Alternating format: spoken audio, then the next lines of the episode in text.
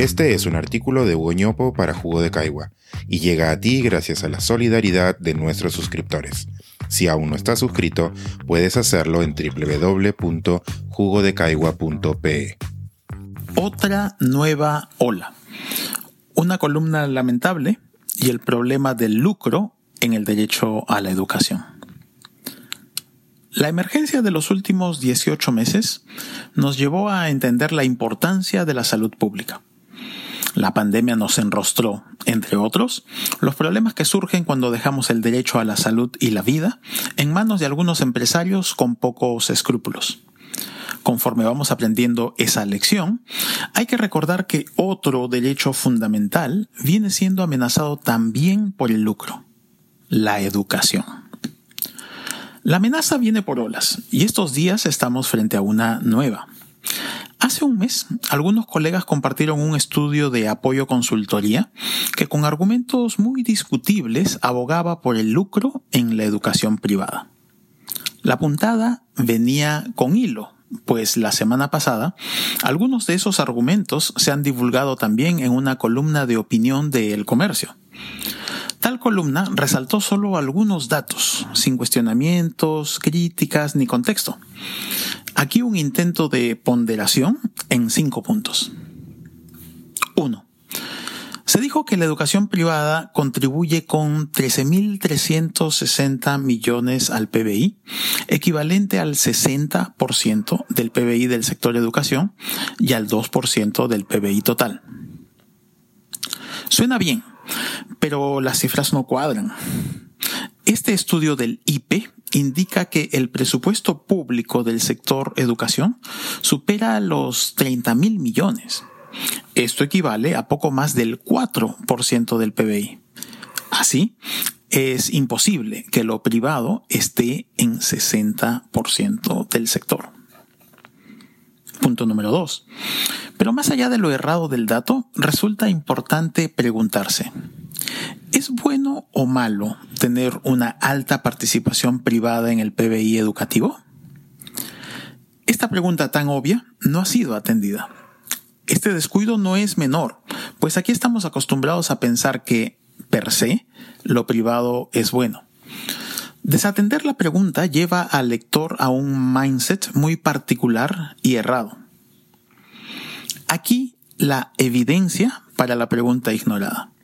Internacionalmente, hay un resultado contundente que dice que los países más exitosos en las pruebas PISA son los que tienen menor participación privada en su sector educativo. No es cierto que abundar en lo privado nos haga bien. Punto número 3. También se usa como argumento un hecho estadístico. Los estudiantes de escuelas privadas tienen mejores desempeños que los de las escuelas públicas. Pero esa es una verdad incompleta a la que le falta algo muy importante. La razón principal por la que tienen desempeños diferenciados es la condición socioeconómica de los hogares. El, entre comillas, éxito de las escuelas privadas está en los hogares, no tanto en las escuelas. Punto número cuatro. Hay otro dato que llama la atención. Se dijo, con respecto a la educación privada, que, abro comillas, el 73% de sus alumnos se encuentra en los niveles socioeconómicos C, D y E. Cierro comillas. Con esto se quiso argumentar que, abro nuevamente comillas, la oferta educativa privada permite una mayor democratización de la educación. Cierro comillas. El dato solo, sin contexto, puede llevar a una conclusión errada. Aquí el contexto. 88% de los peruanos pertenece a los niveles socioeconómicos C, D y E.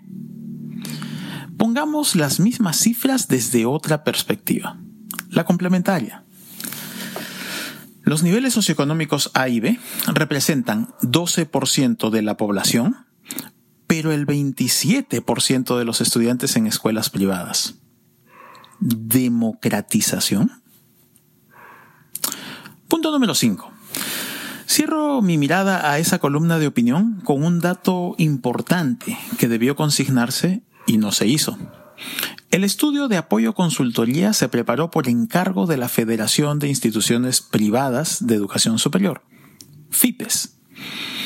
El autor de la columna firma como presidente de esa institución, pero se refiere al documento de apoyo consultoría como, entre comillas, un estudio, sin aclarar que su institución misma lo contrató.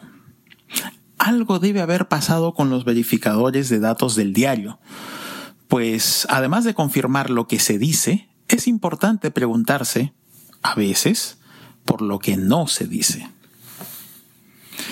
Pero vamos más allá de la columna del presidente de FIPES y del estudio que encomendó a Apoyo Consultoría. Hay un problema al tratar de conjugar lucro con la provisión de un derecho. Los argumentos son múltiples y se han discutido en diversos foros. Pero además, creer que los mercados resuelven todo es errado. Algunas veces, tales mercados nos llevan a equilibrios no deseables. Esto es especialmente cierto en el mercado peruano de la educación, donde conviven instituciones públicas, privadas sin fines de lucro y privadas con fines de lucro. Aquí una de las trampas. Con la educación sucede que varios elementos importantes de la calidad se pueden observar solo en el largo plazo. Empleabilidad y valores son dos ejemplos. Sin embargo, la competencia entre las instituciones educativas sucede en el corto plazo, donde lo más visible es el precio y la infraestructura, pero no tanto la calidad de la enseñanza y menos aún la de investigación. La configuración de la competencia en un mercado de la educación privilegia los indicadores errados. ¿Esto se resuelve con regulación? Mm, solo parcialmente. El problema está en la raíz.